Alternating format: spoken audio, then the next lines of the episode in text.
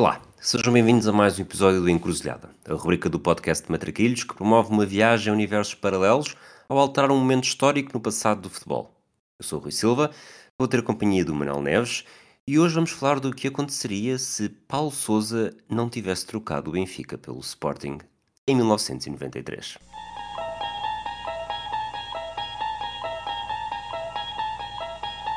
You unlock this door with the key of imagination. Beyond it is another dimension. A dimension of sound. A dimension of sight.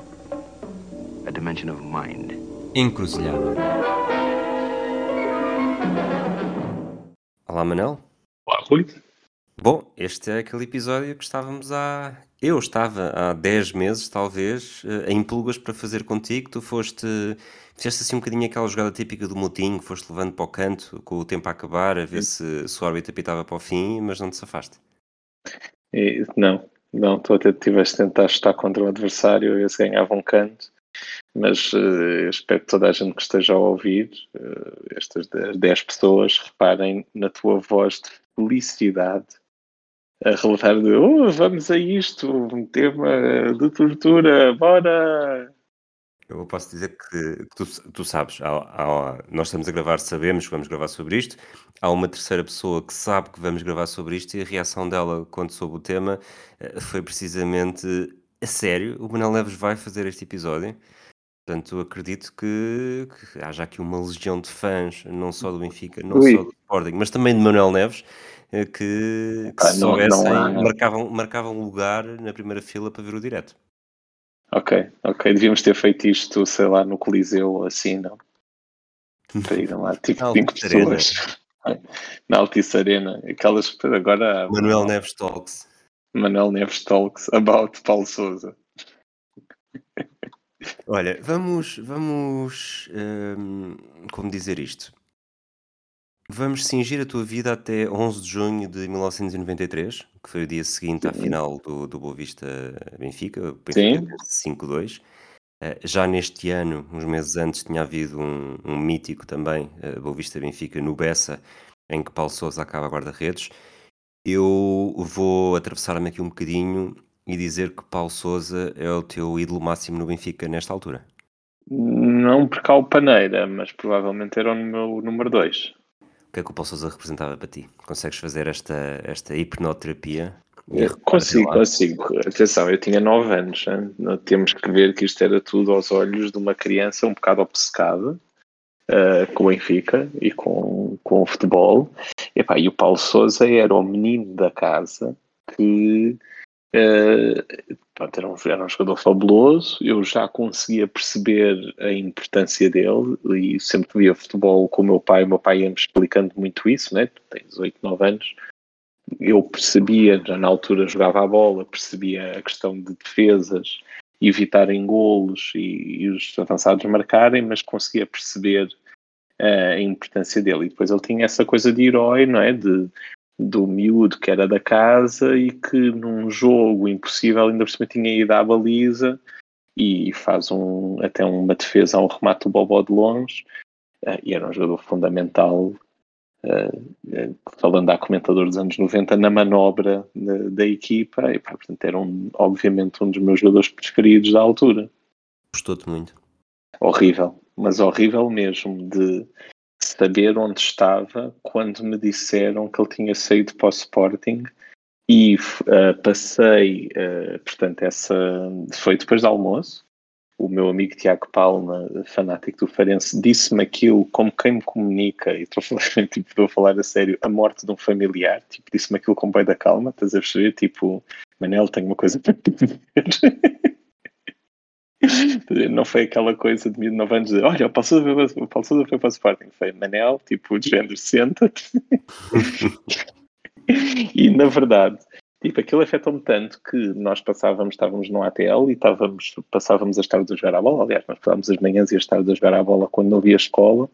Uh, e depois acabámos, jogávamos os dois no Farense.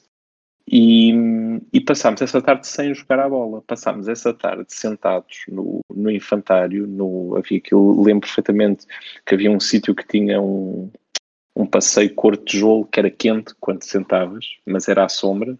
Uh, e eu passámos a tarde aí sentados, dois miúdos de 9 anos, a debater qual seria o futuro do Benfica e qual seria o futuro meio campo do Benfica. Na altura pronto, tinhas noção uh, que a razia podia ser ainda maior? Ou seja, que nível de não, detalhe foi a, a... Não, não tenho tanta memória disso, uh, pelo menos uma memória tipo evidente como tenho disto. Lembro-me assim mais vagamente de odiar e, e do Sousa Sintra, porque no na avião, minha é? cabeça era a, sim, a história do avião. Há um momento de, tipo, há uma entrevista uh, em que ele faz uma recolha de de dinheiro para salvar o Benfica a gozar. Opa, aquilo aos meus olhos, 9 anos, eu achava que aquele senhor ia destruir o Benfica. Eu, é muito engraçado que as pessoas falam do Sousa Sintra, as pessoas do Benfica falam do Sousa Sintra a rir e eu nunca me falo a rir. Tipo, aquilo aos meus olhos, 9 anos, era isto é um perigo, quero comprar os nossos jogadores todos, falir-nos, eu vou ficar sem clube. e portanto aquilo afetava-me muito.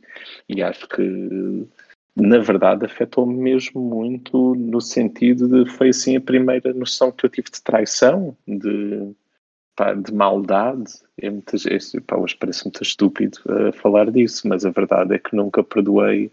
Ao futuro assim, já acabei por mais ou menos esquecer a coisa, né? Mas ao Paulo Souza nunca.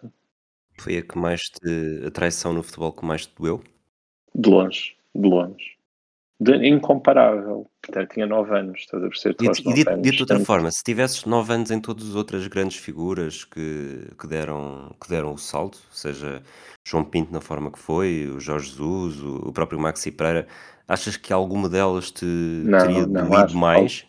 Uh, com, no, pá, com 9 anos, tudo o que acontece aos 9 anos, ou tudo o que acontece Se tivesses 9 anos em todos estes momentos, é muito difícil comparar. Eu diria sempre que eu acho que esta seria sempre a pior. Não sei, é difícil. Acho que, imagina, se eu tivesse 9 anos e o Jesus tivesse acabado de ganhar dois campeonatos pelo Benfica e saísse, também não ia ser fácil, mas já não acho comparável o Jesus ao Paulo Souza. Não é a mesma coisa, ele era assim tipo o menino da casa que toda a gente gostava, era mais unânime. Se bem que aos 9 anos se tu gostares de, uma, de, um jogador ou de um treinador ou do que for, ele é unânime na tua cabeça. Né? Portanto, acho, acho, que no caso do Paulo Sousa ele era mesmo unânime. Era super unânime, super, super unânime. Eu estou a dizer isto porque eu acho que o sentido infantil é mesmo super importante. Portanto, um grande amigo meu, que, o Vasco, que é do Sporting, a pessoa a quem eu compro banda desenhada há anos, ele gosta de, de se auto-intitular o meu dealer, uh, tem um filho que é, uh, que é muito Benfica e é muito Benfica naquela onda, eu acho que posso dizer, como eu e tu gostamos do, dos clubes, estás a perceber? Desde miúdo. E o Vasco estava tipo super uh, aflito com o que o miúdo sofreu com a saída do Enzo. E tu dizes assim, o Enzo pode ser comparável ao Paulo Sousa. Não, o Enzo tinha, fez nem sei se 20 jogos no Benfica. Uh, mas na cabeça do miúdo de 6 anos o Enzo era tudo e, e portanto ficou destroçado. É, e, e, tem, e tem uma coisa belíssima que é o Vasco, ele não, acho que ele não se vai chatear se eu contar isto, apanhou no outro dia, portanto o miúdo é super vidrado em futebol, a ver um jogo e acho que era o Chelsea e passou o Enzo e o miúdo fez-lhe um grande apirete. e o Vasco ficou chocado a pensar assim, está perdido para sempre. e, eu, e eu penso, e a mim brilharam os olhos a dizer, come to the dark side. Falar em, em Dark é Side, eu acredito Sim. que tu já fosses muito. sentisses muita rivalidade com o Sporting sim, e sim, com o Folclore também, ainda antes dessa, dessa saída do Paulo Souza, mas havia muitos patamares para subir ainda e subiram muitos patamares depois dessa, dessa mudança?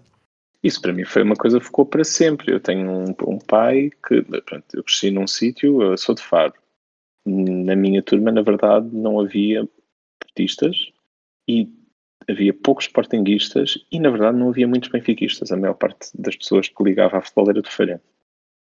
Uh, mas o meu pai, por exemplo, jogou na, na jogou basquete na académica de, de Lourenço Marques e os rivais eram o Sporting de Lourenço Marques, portanto a grande rivalidade dele sempre foi o Sporting.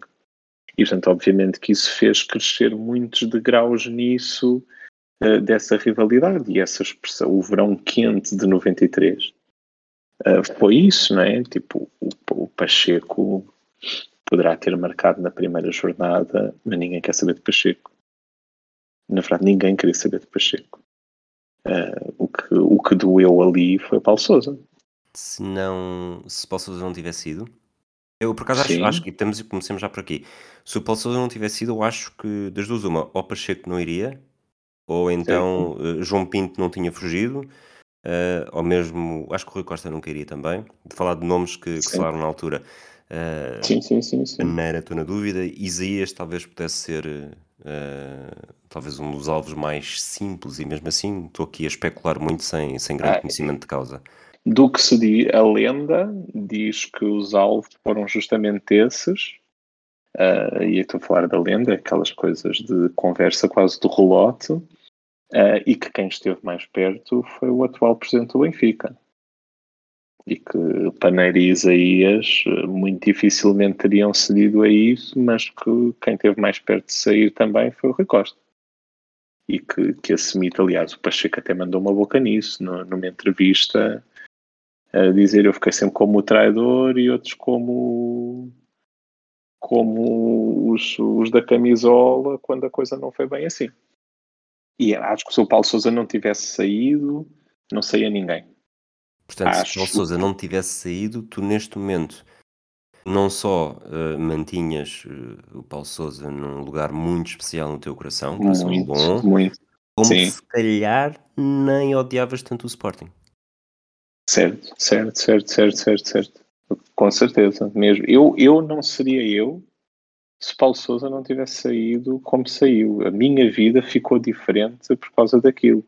E provavelmente, e olha, deixa-me dizer-te como pai, fico um bocado contente do meu filho estar um bocado a marimbar para o futebol, porque não vai ter uh, estes momentos tão drásticos na vida dele epá, que nos fazem pensar coisas que são absolutamente irracionais. Tipo, e, e sofrer de uma maneira completamente proporcional, porque, porque é isso que se trata. Eu tenho quase 40 anos e não perdoou aquilo. E não perdoou aquilo porque aquilo se passou quando eu tinha nove. Estás a ver? Tipo aquela coisa de divórcio dos pais que a pessoa não aguenta. É, é isso, é o meu correspondente. Na verdade, os meus pais são, são divorciados e não. Eu acho que não causou tanto impacto. Com que idade é que se separaram? Só para, para fazer aqui. Uh, pai, uh, pai, acho que lá, não me consigo lembrar tão bem, mas eu diria 15. Ok. Só o facto de dizer que não te consegues lembrar tão bem. Tão e... bem, é muito triste, não é? Não, é, faz, logo, faz logo a mudança em relação ao impacto que teve a saída do Paulo Souza e o impacto que teve um divórcio numa idade que não é, é, simples para todos os efeitos. Sim, sim, sim, mas não é, mas é absolutamente extraordinário. Uh, os divórcios dos meus pais foi uma coisa limpa, não está tudo bem. Gosto muito dos dois e não tenho problemas nenhum com isso.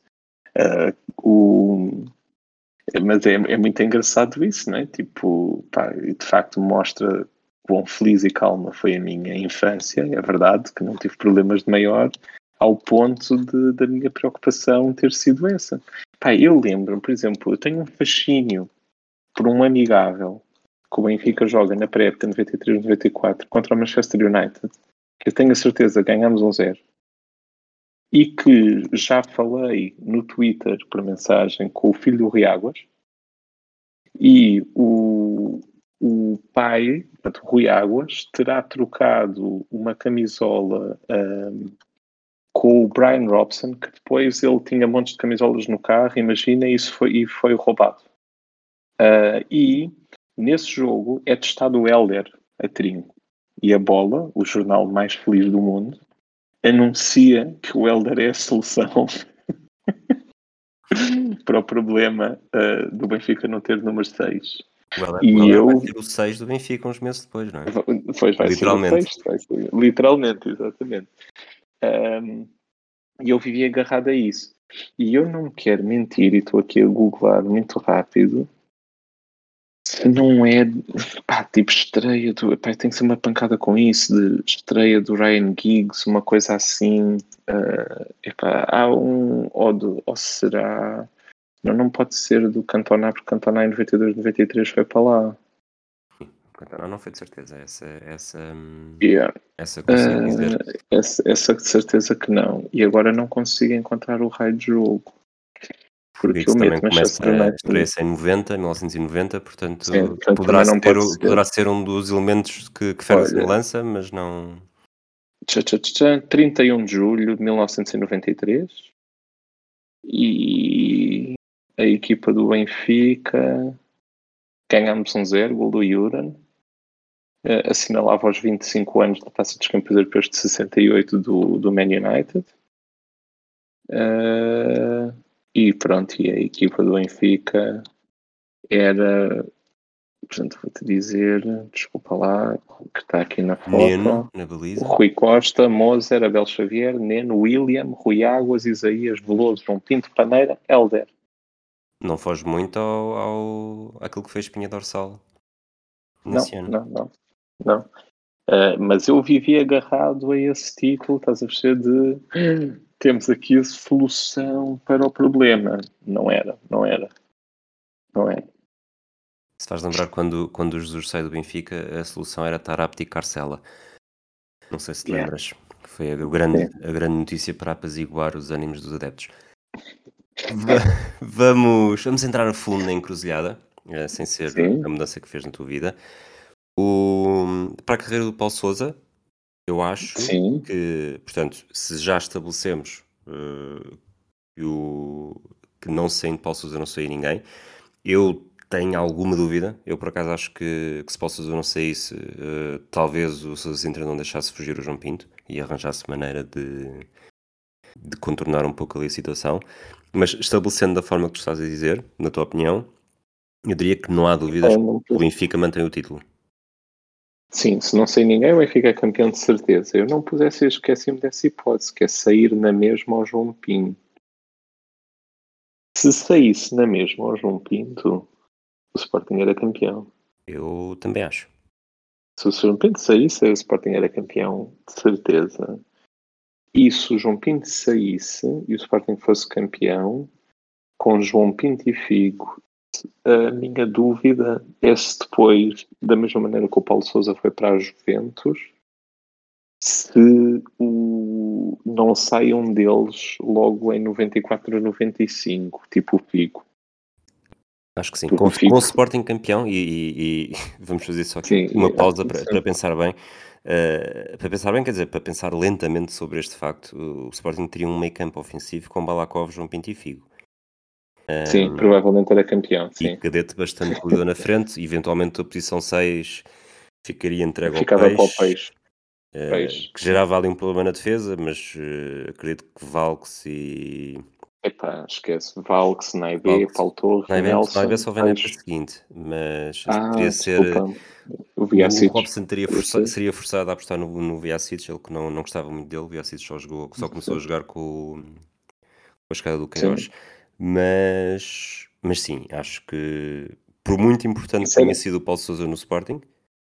Sim, sim, mas, o, mas era campeão era campeão, não só que uh, eu acho que se o Sporting fosse campeão o Figo saía e acho Concordo. que o Sporting depois já não é campeão a seguir e há penta, não sei se há penta porque não há Robson no Porto. Uh, portanto, não sei se vai haver hegemonia do Porto, até porque o, o João Pinto vai ficar no Sporting e acho que vai ser mais difícil até vir o Jardel o Porto ser campeão vezes consecutivas. Isto aqui acaba por, se estamos a estabelecer vai. que, o, que o Fico sai, que Sim. eventualmente Paulo Sousa também sai no final dessa época um, no Benfica, uh, acabamos aqui quase por entroncar em todo o episódio de encruzilhada que fizemos do que é que aconteceria se o João Pinto tivesse, tivesse ido tens, para o Sporting tens dois episódios e tens o episódio também do Figo ter ido para o Parma para os Juventus.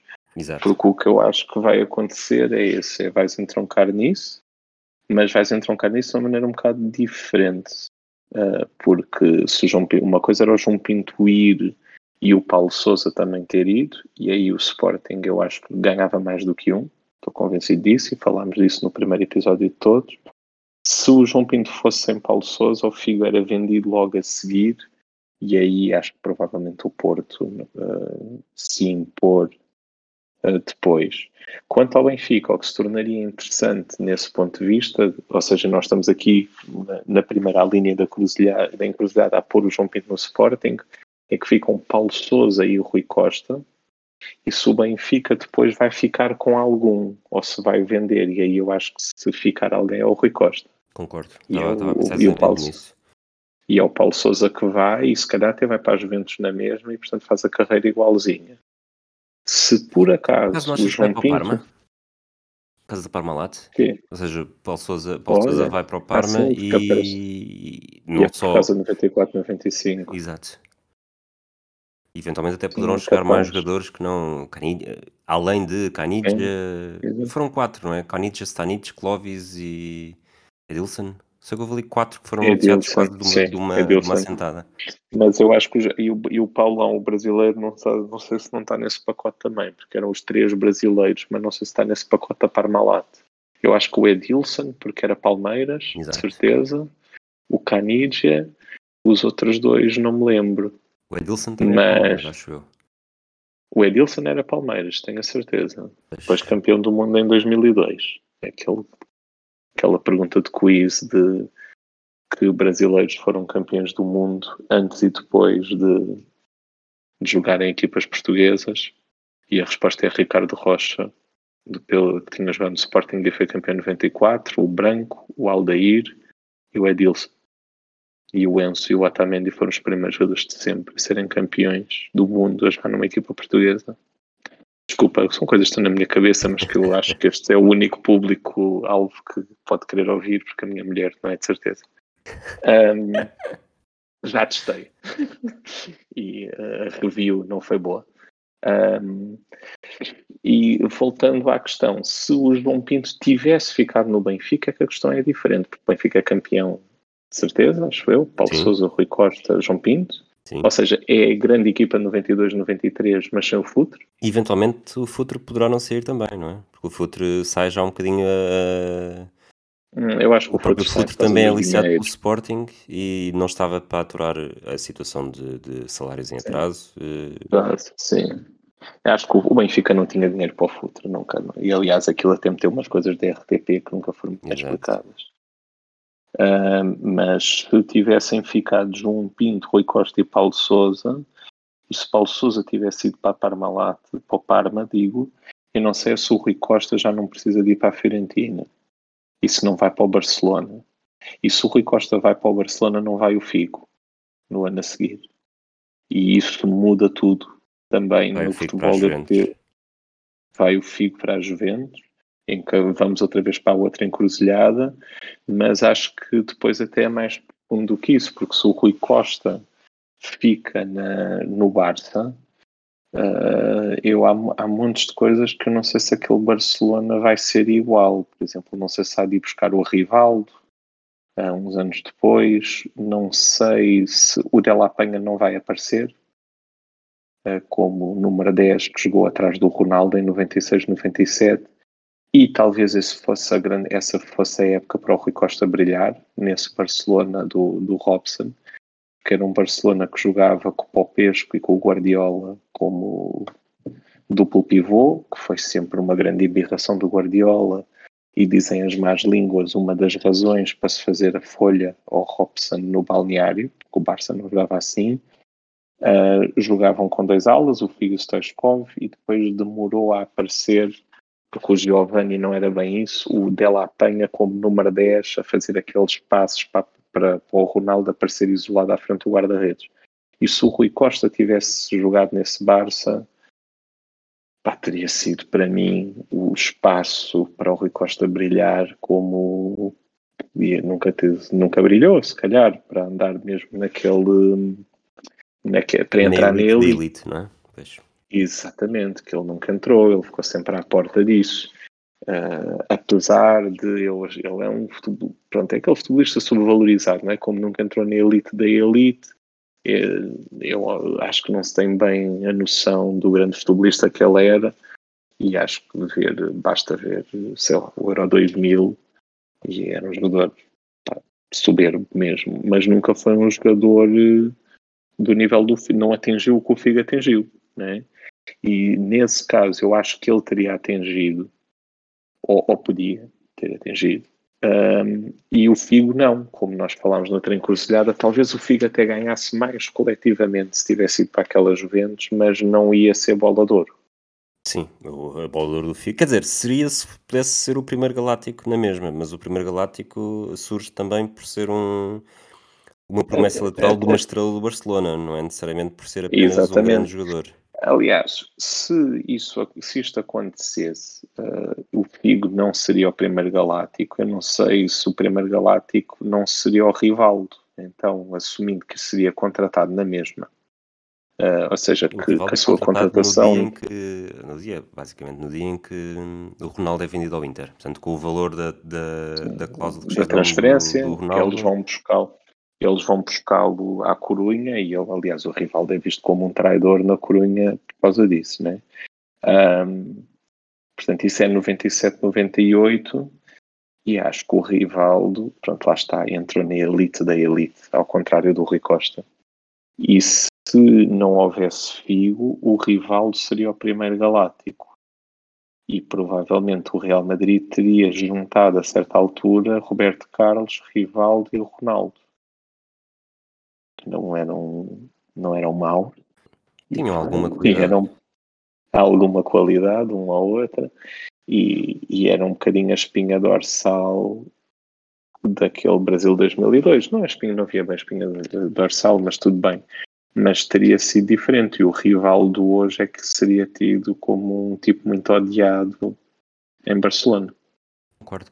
Vamos, já que mudamos aqui um bocadinho a história dos, dos três, uh, das três figuras máximas Sim. do, da geração de ouro. Da geração de ouro. Se bem que o Paulo Souza, vá, eu tenho algum. Não sei exatamente a melhor forma de, de adressar isto, porque uh, o Paulo Souza não é de 91 e eu, apesar de tudo, associo, associo muito mais a geração de ouro a só aqueles que jogaram em 91. Mas pronto, destes três jogadores, uh, temos Paulo Souza a ir para, para o Parma. O Parma. Portanto, e achas que Paulo Sousa vai ser o melhor jogador da Liga Espanhola, uh, espanhola digo, italiana em 94-95, estando ele no Parma e não na Juve? Tenho muitas dúvidas.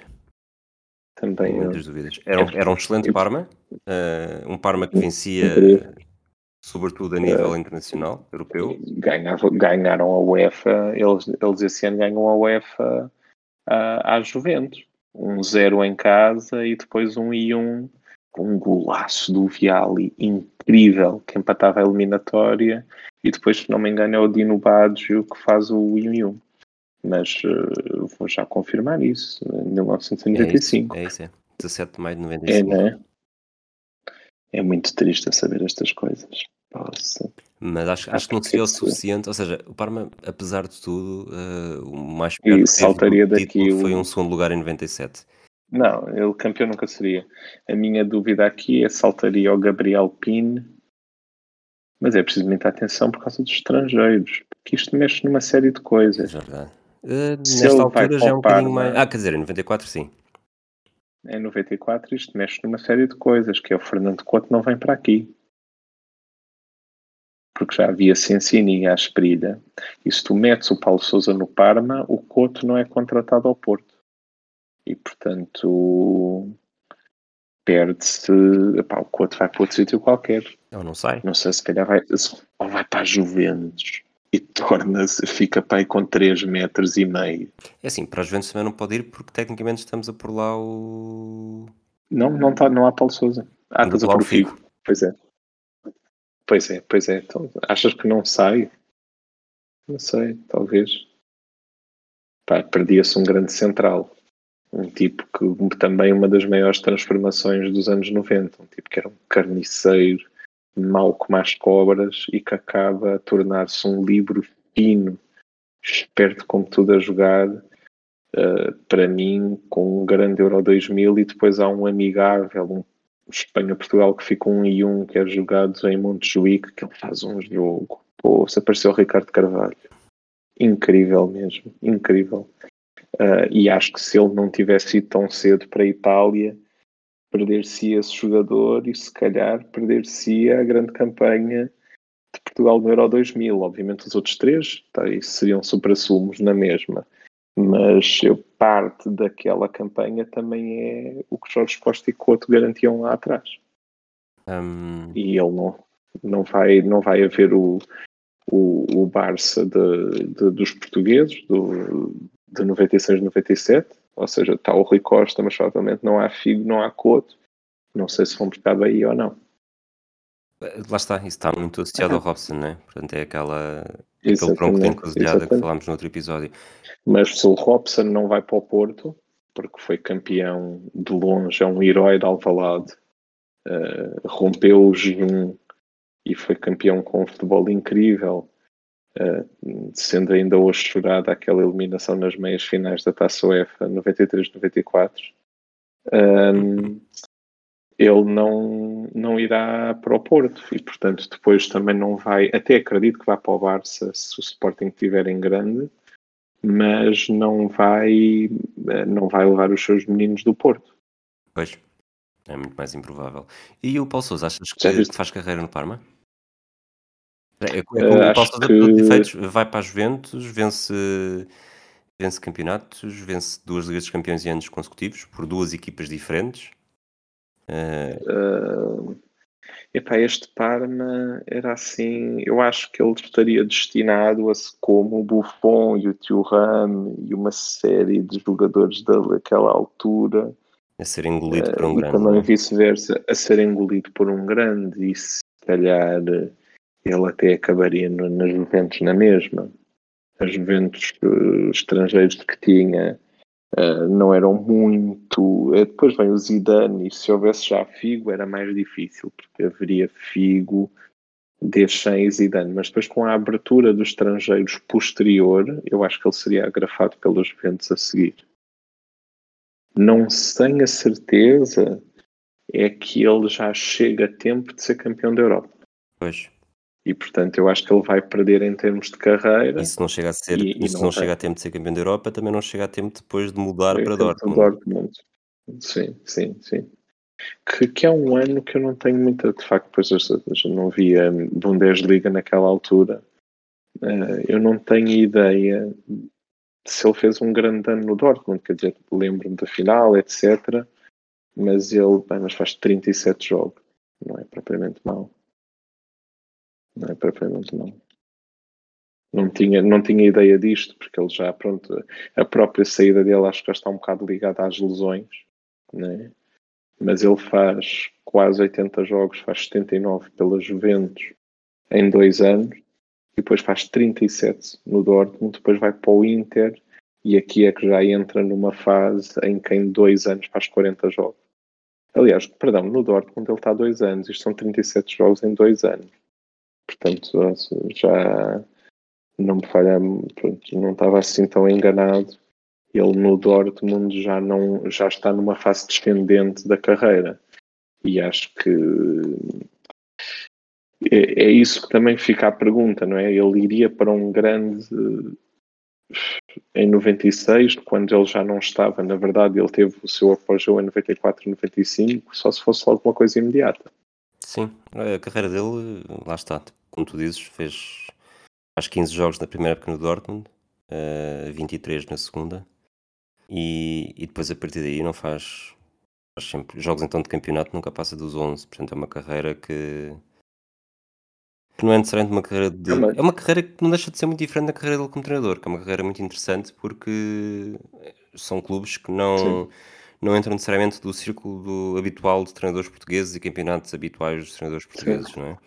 Uh... Sim, mas nota-se aqui, ele faz, portanto, ele em 95, 96, em 96, 97 está no Dortmund, faz 15 jogos, está que é manifestamente pouco.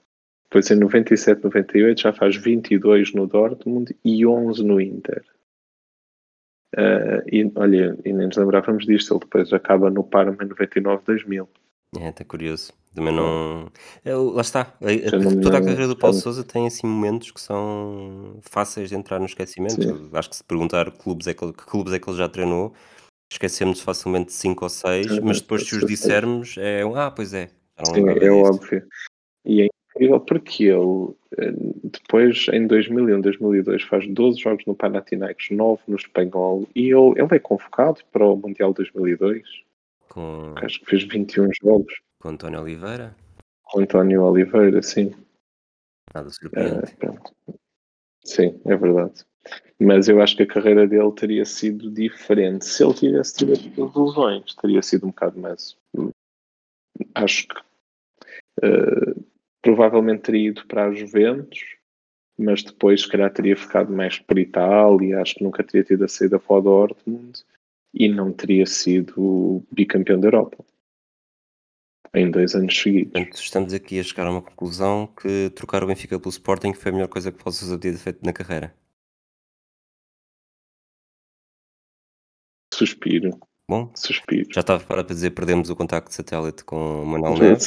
com o Manel Neves e ele joga a final. Pois também esta era a memória que eu tinha. Ele joga a final com a Juventus a titular eh, pelo Dortmund e tinha jogado a outra a titular, tanto que há uma coisa estranhíssima.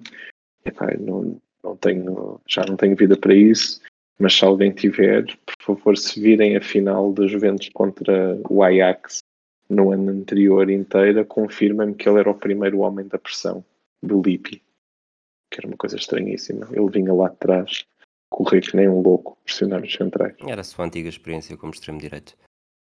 Mas tem- podemos então, só, desculpa uma resposta, porque a nossa, o nosso estenógrafo de serviço não, não conseguiu apanhar. Eh, mudar o Benfica Para ele, sim. Para foi. ele, para ele, sim. Para ele, sim.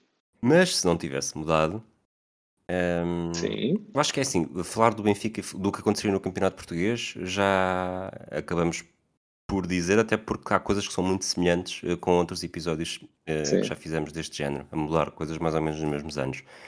Mas se ele não tivesse mudado a carreira de treinador dele, poderia continuar a ser Sim. bastante curiosa, mas Mas teria Benfica, de teria certeza. Benfica de certeza. Teria é? bem. De certeza. Porque ele, se não tivesse mudado, eh, ele era um menino querido e, portanto, ele ainda hoje seria visto eh, como o herói que foi à baliza no Bessa e, e já teria cá passado, de certeza, como treinador. Aliás, De ele mesmo certeza fazendo absoluta. isso, muitas vezes chegou a ser eh, rotulado como alvo, ui. portanto, Ele deve ter feito, ele deve ter feito ao lugar 3.500 vezes.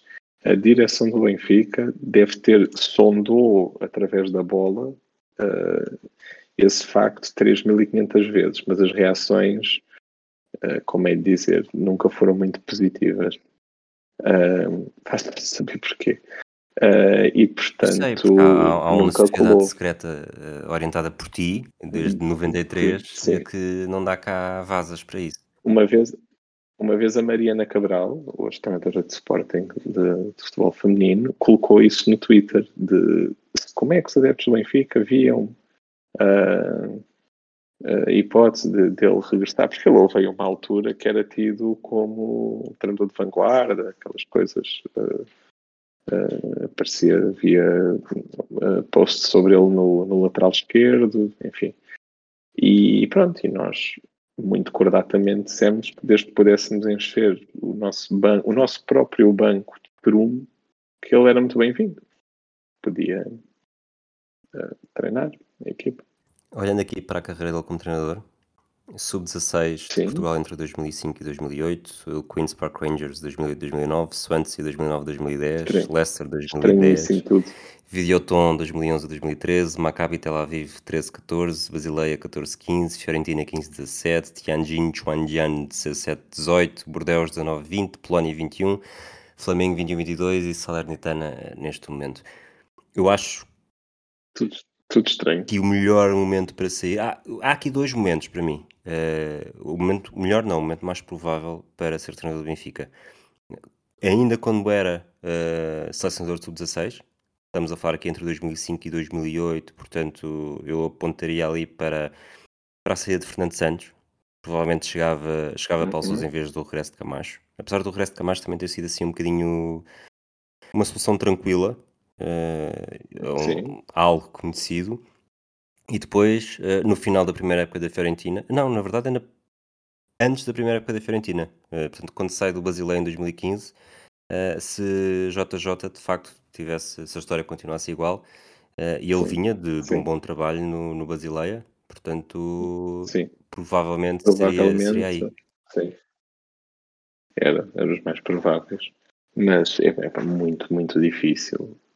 Sim, se, se ele tivesse ficado, certamente já teria sido. Mas de caras já tinha sido treinador do Benfica. Eh, assim, pronto, obviamente, as coisas são impossíveis.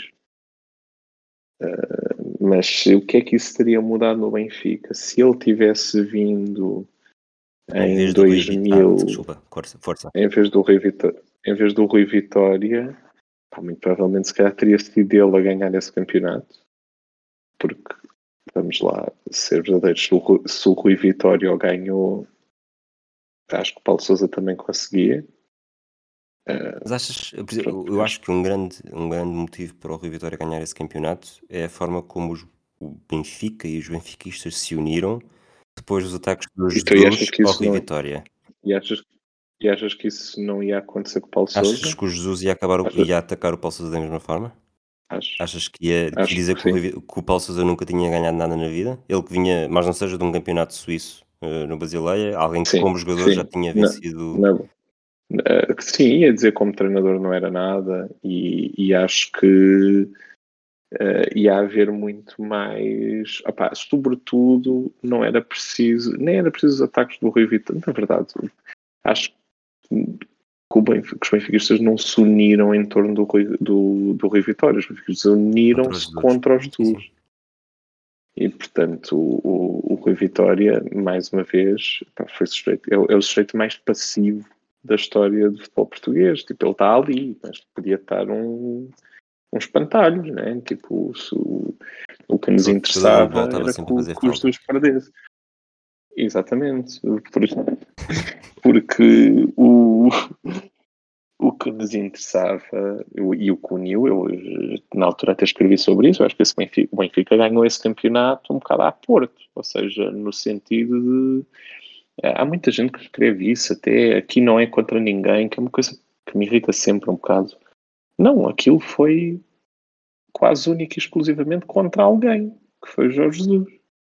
E acho que estar lá o Rui Vitória, ou eu, ou o Paulo Souza, ou a minha impressora, para a qual eu estou a olhar agora, era igual. Ou seja, desde que o Jesus não ganhasse, era, os benfiquistas iam unir A sempre. tua a tua Isso, impressora Paulo ganhava Sousa, porque fotocopiava as ideias do Jesus. claro, parecia alguém. Ah, e se, ah, se fosse o Paulo Souza, então se fosse o Paulo Souza que não tivesse saído para o Sporting, epá, tu imagina, não é? Porque o Jesus sai para o Sporting e vem o Paulo Souza que não saiu quando aquele bandido do João Pinto e o Pacheco saíram. Era isso vezes mil, não é? Tipo, eram nós contra eles vezes um milhão. Portanto, eu acho que esse espírito ia sempre acontecer. Eu acho que há muitas coisas, nós construímos as narrativas muito com base naquilo que já achamos previamente e no resultado final. Mas eu acho que, por exemplo, há, há um mito que esse Benfica, quer dizer, que o Sporting jogava incrivelmente à aula em 2015 e 2016, o Benfica não jogava nada. E, e acho que, esse, que, que é um mito. É um mito. É ir ver os jogos do Benfica, basta ver o- os e aí momentos ver os- Jonas, não é? É ir ver o Gaetan e o Jonas. É mesmo isso. E o Mitroglou e o Raul Jiménez, que era o nosso avançado suplente. E, e acho que há um bocadinho essa, essa coisa, né? de- eu, eu percebo que havia um efeito, e sentia-se muito isso, no- sobretudo na luta ataque-ataque final, da, da união. Mas, epá, isso são muito narrativas que nós construímos. O que, o que interessa mesmo é o que eles jogam a bola lá dentro, e acho que essa equipa jogava a bola eh, muito mais no, a partir de certa altura da época do que, na primeira, do que no primeiro terço, sobretudo. E acho que o Paulo Sousa, seria ainda mais um herói. Era o gajo que não tinha saído e teria ganho esses campeonatos. E até digo mais, se isso tivesse acontecido, era muito mais difícil ele vir a cair do que o Rui Vitória foi. E se calhar por isso não há Bruno Lage, não há João Félix, Uh, e acho que depois ele acabaria por sair, porque na verdade. E era substituído por Ruben Amorim. Como e... tra... Se calhar, porque o trabalho dele, como se tem vindo a, a, ver, não é muito estável, não é? Desde esse trabalho no Basel, tudo o resto tem sido miserável. Um, e, e, estranho, até a própria escolha de carreira tem sido estranhíssima. Tipo, ele é um treinador que nunca se impôs muito num clube, nem sequer estabiliza numa liga e depois salta para uma seleção, ou seja, tudo muito bizarro. E portanto, eu, eu acho que ele acabaria por sair do Benfica, mas que teria ido nessa época e seria campeão, eu diria que sim. Achas que a carreira dele como treinador foi de alguma forma prejudicada por essa troca de 93? Acho porque nunca veio para o Benfica por causa disso. Que Apenas seria... por causa disso? Sim, sim, tenho a certeza. Ou seja, eu acho que ele, a certa altura, ele, pelo jogador que foi, é um, seria sempre, epá, isso conta sempre como currículo. E ele nunca teve a oportunidade de vir para Portugal e a porta que esteve mais aberta foi a do Benfica quando ele estava uh, quando isso podia acontecer e ele foi sempre visto, foi sempre mal visto na luz e na verdade esse rótulo de traidor ficou cola para tudo, ou seja, eu não sei até que ponto, por exemplo, se ele é um nome apreciado no Porto. Eu acho que um gajo que fica rotulado como traidor, como ele ficou, uh, é como o Figo, né? Tipo, o Figo manchou, repara, estamos a falar de um bolador, um jogador ganhou tudo. E pá, nós vemos o documentário na Netflix e percebemos, epá, ficou aqui uma mancha no teu currículo difícil de apagar e que tem sempre consequências. Tem sempre consequências. Exato. O Pacheco dizia até com alguma piada numa entrevista, salvo erro à Tribuna Expresso, de perguntam-lhe o que é que mudou na vida dele uh, com, com a saída para o Sporting. E ele diz: pronto, no início foi um inferno de. Acho que havia mesmo episódios de violência, de saber onde é que é a casa dele e partirem-lhe vidros e não sei o quê. Mas ele diz que o que nunca, nunca mudou é que até hoje entra num restaurante e ele diz, e eu, e ouço sempre um sussurro assim na mesa: Olha-me este filho da puta. Até hoje, estás a perceber? Isso é uma coisa Pá, isso é uma coisa que fica, tipo, é o gajo que traiu, tipo, e nós no futebol epá, é uma coisa que não conseguimos respeitar, né? Tipo, sei lá, tu tens sempre mesmo o pior adversário, os Paulinho Santos. Depois, com o passar do tempo, né, nós olhamos, pá, penso, obviamente não gosto de Paulinho Santos, mas pá, é um gajo do Porto, né? Este gajo não é de ninguém. Paulo Souza não é de ninguém. E, Portanto, com, essa, e, com essa ideia, dirias que preferes um futebol como o de hoje, em que é muito mais difícil um jogador saltar de um grande para o outro, porque até porque os contratos estão muito mais blindados do que nesta altura em que houve uh, Paulo Sousa, Checo, Juran, Kulkov. Não, não. Eu acho, acho que essa. Tenho, tenho algumas saudades desse período. Eu, estamos a falar de coisas diferentes. Eu acho que isso e, e eu uso muito, muito, essa expressão, até porque não tenho muito vocabulário, eu acho que isso é literário. Uh, e eu gosto disso. Uh, apesar disso ser, olha, nos, nos, casos todos que tu disseste, até ter sido mal para o Benfica, há mais histórias aí do que há hoje, e eu prefiro isso. É porque este caso é muito específico porque é uma, uh, vou dizer esta expressão, uma rescisão à má fila, não é provavelmente sim, um, sim, um sim. final de contrato, não é um, não, um e, que foi dispensado e depois vai para o Sporting. É um, não, não, não, isto é mesmo uma coisa à má fila e o Benfica tinha contratos em atrás e esse era dos tipos que não tinha. Portanto, isso depois até uh, isso foi uma coisa mesmo, foi, seja, foi um, é um fax que é enviado uh, e ele vai para o Sporting, quer dizer, que foi mesmo uma coisa foi uma traição, tipo telenovela, né? Foi a coisa mais literária e aqui até no sentido quase novelesco da, da coisa. E, e, e, eu percebo o que tu estás a dizer. Eu acho, eu acho isso relativamente engraçado. E, e eu até gosto, tipo, acho que tenho, percebo que, que isso cortaria as pernas aos jogadores, que hoje em dia isso parece não fazer sentido, mas essa coisa dos três estrangeiros, dos jogadores, portanto, ficarem muito mais nos clubes e, portanto, essas traições nos doerem muito mais. Eu gostava muito mais disso. tu, há jogadores, lá está, tipo, hoje as coisas são, são muito mais a correr e falámos do Enzo, quer dizer, uh, o Enzo daqui a uns anos já nem quase ninguém se lembra que ele passou aqui no Benfica.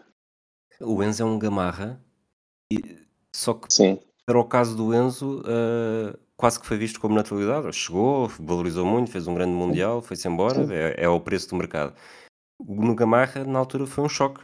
Uh, sim, sim. Numa altura em que o Benfica contratava mal, chega um quando... defesa que é dos melhores da década. Sim, sim, sim, sim. E, e vai-se embora. E vai-se embora. Sim, isso era muito Benfica anos 90, não é? Uh, tudo o que era bem feito acontecia alguma coisa. Também tivemos Stanich, foi um, um, bom médio da década e mal nos lembramos dele cá.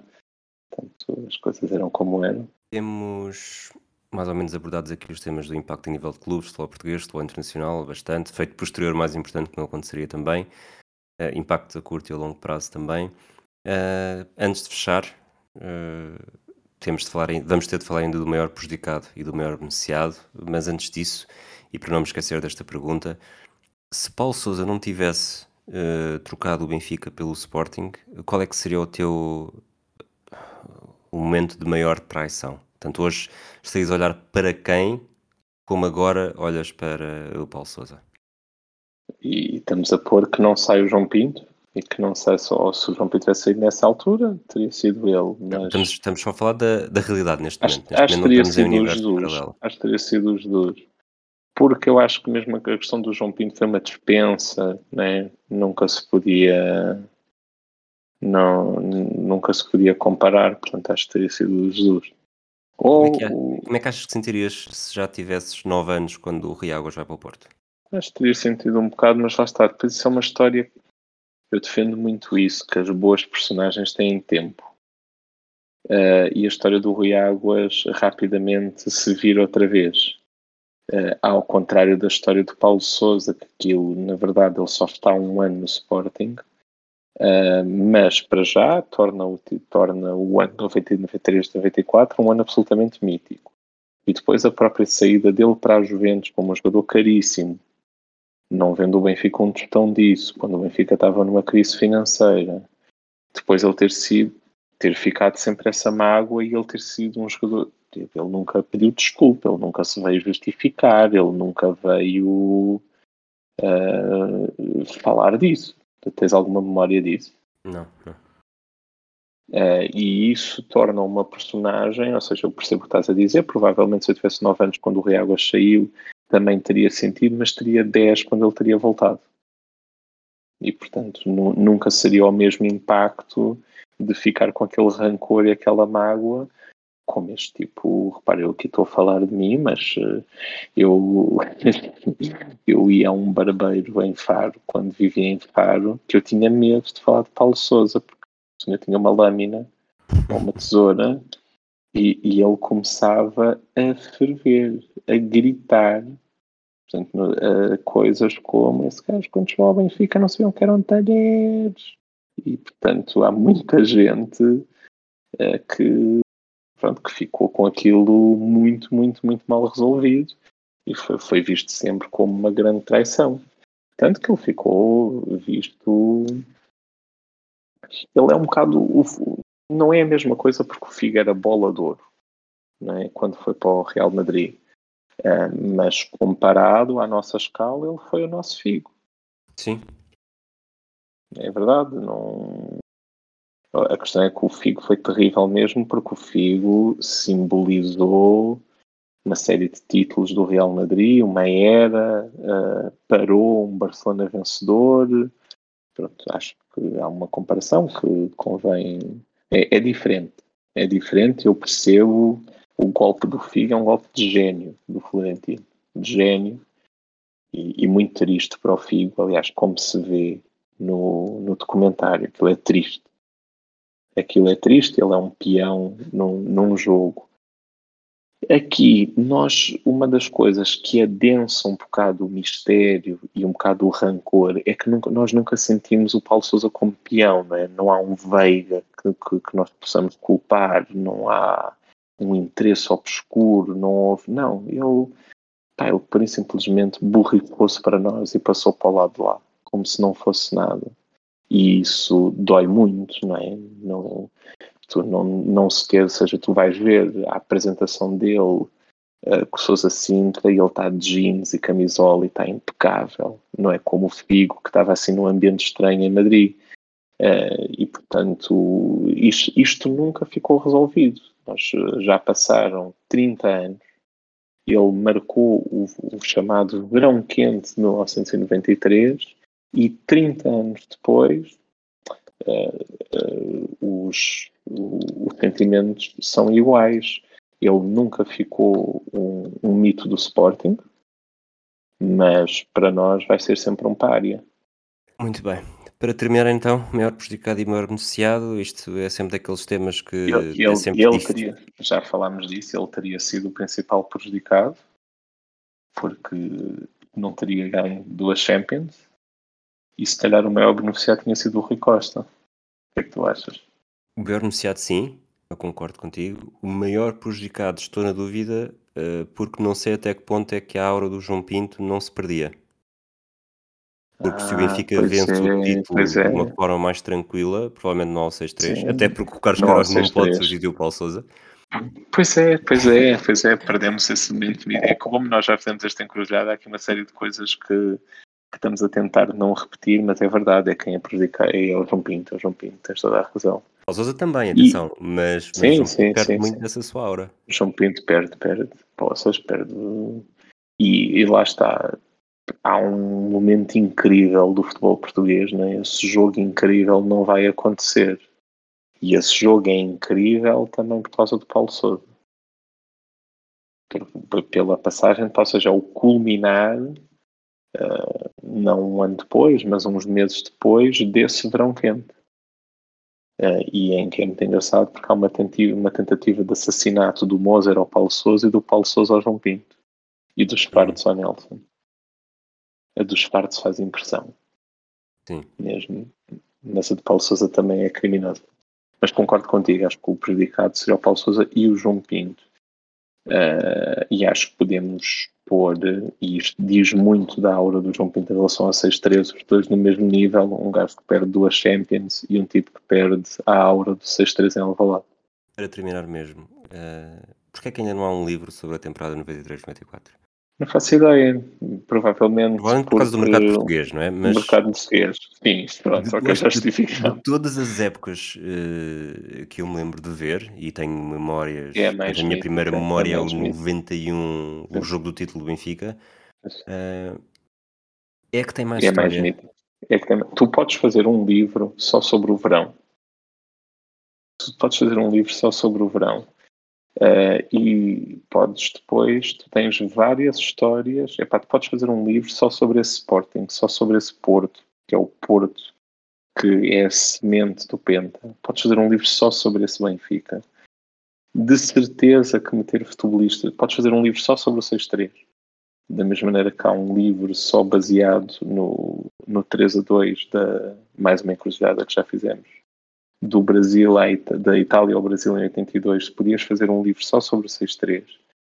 Um, eu acho que há uma, e isso está feito literariamente para o Argentina e Inglaterra de 86. Eu tenho um livro que é só o relato do Sim. jogo. E também há do Brasil-Uruguai em 50? E eu acho que se podia perfeitamente fazer de 6 a 3. Perfeitamente.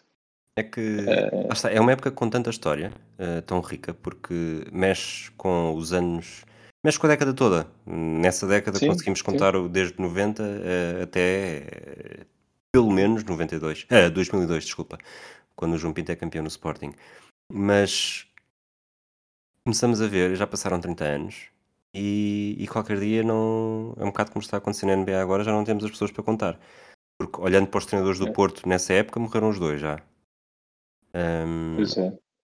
Portanto, acho que já está, já passou tempo suficiente para os intérpretes poderem falar disso mais à vontade. Sim. E, e não passou tempo Mas suficiente há, para já não, não haver interesse não nenhum. Porque, não há, porque uma das personagens que me seria mais interessante ouvir é o atual presidente do Benfica, e ele vai sempre contar uma versão romantizada uh, do seu verão. E, portanto, isso nunca aconteceria. E tu tens um, tens um problema que é.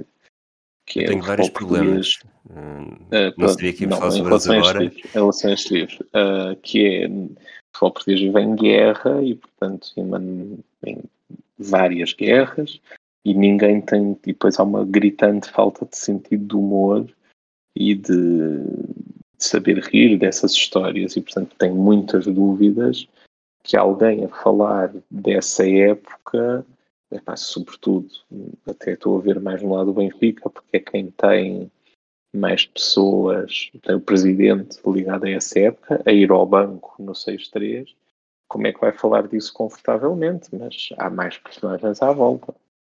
E acho que era incrível, de facto. Acho que há muitas coisas uh, a fazer, a falar dessa época. É, é Costa Adinov, quer dizer, Costa Adinov, nesse ano, tirou a França do Mundial, do segundo Mundial consecutivo.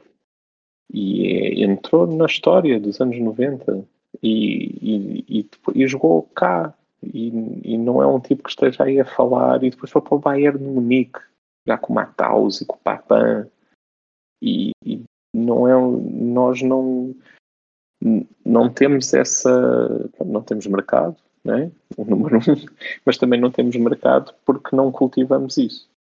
Sim. eu lá está, acho que, acho que se tivéssemos mais sentido de humor uh, olhar para as nossas derrotas muito provavelmente uh, leríamos muito mais. Ou, só sobre o caso Paulo Souza né? De certeza já passaram 30 anos Epá, ainda ninguém se conseguiu sentar com ele a perguntar o que é que se passou, conte-nos tudo, o que é que estaria hoje igual, não é? Já o Pacheco anda pelo Benfica outra vez. Uma decisão super unânime e super bem recebida nos grupos mais fanáticos do WhatsApp, garanto. O, é que, lá está, é, é a história dos do, intérpretes estão a perder-se. E, e, agora, não falando só de 93, 94, mas também, porque há apesar de tudo, esta guerra foi Benfica Sporting, mas há muito futebol do Porto aqui. Uh, se, se, não houver nenhuma, eu vou dizer uma tragédia, uh, tanto o presidente do Benfica já morreu nessa altura. Sim. Uh, se não houver nenhuma tragédia e for normalidade pela idade, uh, a Pinta Costa será o próximo, tem 85 anos. Quando Pinta Costa morrer, perdem-se volumes e volumes e volumes de histórias. Obviamente que também é preciso que ele as quisesse contar, mas esta de 93, 94, toda a forma como vê o, como vê estas transferências de, de fora, e talvez, se calhar nem sequer foi assim tão de fora, se calhar pensou melhor o Big também. Uh, sim, depois sim, aproveita sim, o Robson, larga, larga as primeiras pedras para o Penta. Há imensa coisa aqui. E, e pronto, e de facto, eh, como falávamos em off, sobre o próximo episódio do Flashback, eh, que o próximo jogo que vamos falar no Flashback pode não ser o próximo episódio uh, do Matraquilhos, mas é um. Às vezes há coisas que são muito de nicho e provavelmente não interessam tanta gente. Mas eu acho que enquanto, estas, enquanto houver muita gente em Portugal que se lembra destes jogos, desta temporada, já estamos aqui a falar de. Uh, lá está, tu tinhas 9, eu tinha. Tu tinhas 9, 10, eu tinha 8, 9 eh, qualquer dia já, já há menos de 50% da população com verdadeiro interesse, com interesse de, de ter sido participante involuntário ou participante figurante nesta época e não só aqueles que, que, nasceram depois disso e sempre ouviram falar disso e provavelmente até vão aprender imenso. Mas lá está, todas as épocas, mais ainda do que Jesus 2015, 2016, esta bate, bate tudo aos pontos. Eu acho que era incrível, era um livro que eu ia ler de uma ponta à outra, mas era um livro, repara, e como tu dizes, isto não é um livro, isto era um livro que tínhamos tinha que só ouvir os internos, não é um livro para eu e tu escrevermos, claro. porque eu não vou entrevistar, não, não tenho acesso a entrevistar o eh, Paulo Sousa, o Paulo Torres, o Queiroz, o Pacheco, o Rui Costa, o João Pinto, tinha que ser alguém que quisesse fazer isso. Mas pronto, tenho de facto muita pena, mas felizmente há estes podcasts para as pessoas ouvirem e se lembrarem, e é por isso que aquilo que tu e essa equipa fazem é maravilhoso, porque substituem uh, não chegando ao grande público, porque isto é uma coisa de nicho, olha, há isto e já não é nada mal. Muito bem. Foi assim tão mal? Não. Não, não, não, não, não. Tenho medo uh, do que as pessoas, ao ouvir isto, sobretudo naquela parte em que ele nem se lembra de quando é que os pais se divorciaram e relata minuciosamente o dia com 9 anos em que Paulo Sousa saiu. Uh, ah, papai, tem isto, não pode acabar, desculpa, só para fecharmos. Uh, uh, há um dia em que estávamos, uh, estávamos três ou quatro, Benfica, estava a minha mulher, minha atual, na altura namorada, a Catarina, e estávamos de férias lá em baixo, e estávamos numa praia, acho que estávamos num Ancão, uma coisa assim, e estávamos quatro doentes no carro do Benfica, ou três ou quatro, e ela.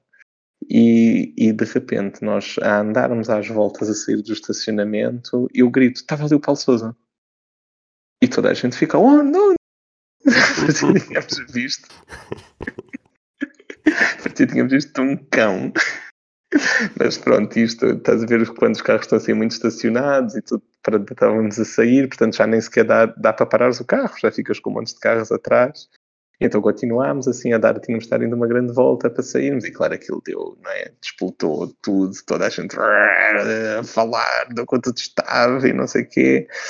E depois já estamos a sair, eh, já estamos na estrada, ele teria saído antes de nós e ele para o carro Uh, mais à frente, deve ter tido uma coisa qualquer, tipo a mala fechada ou assim, e nós, uh, mal fechado, e portanto ele teve que sair do carro à beira da estrada uh, para ir fechar qualquer coisa atrás, ou ver qualquer coisa atrás, não faço ideia. Nós, obviamente, topámos epá, e conseguimos todos inclinar-nos à janela e gritar-lhe tudo, tudo, tudo, tudo, naqueles dois segundos que passámos por ele. E, e se calhar foi só mais um dia na vida dele, tipo, aquilo deve-lhe acontecer. Tipo, nós nem sequer devemos ter sido o único carro a fazer aquilo. Uh, e pronto, e é por isso que, de facto, estas histórias são literárias. É muito triste, porque já te disse isto em off, mas posso dizer em on, eu, eu, eu tenho um medo, não lhe desejo nada, a sério, estou a falar a sério, quero que o senhor seja saudável o tempo todo, mas eu temo conhecê-lo como médico ou como ou num jantar e ter que, ter que ser simpático para ele.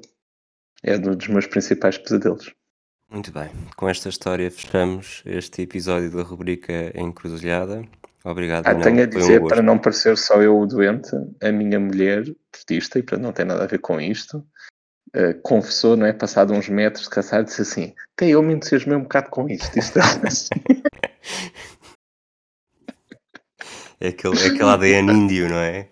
Aquela ADN índio está lá, ela assim, isto de facto eh, foi engraçado, não é? Tipo, não tem nada a ver com isto, mas uh, vocês estiveram bem.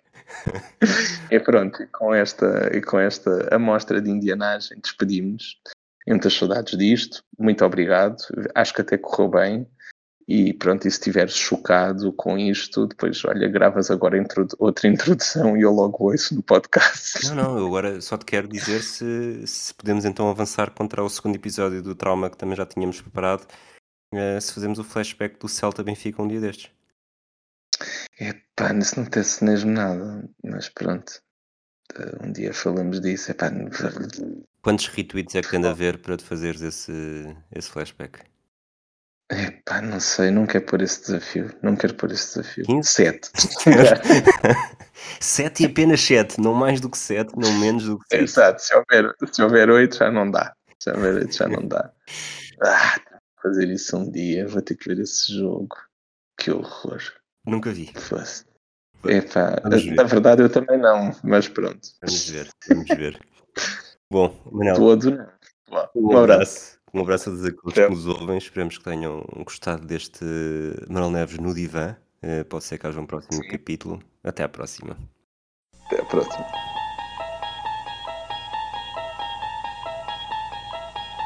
You unlock this door with the key of imagination.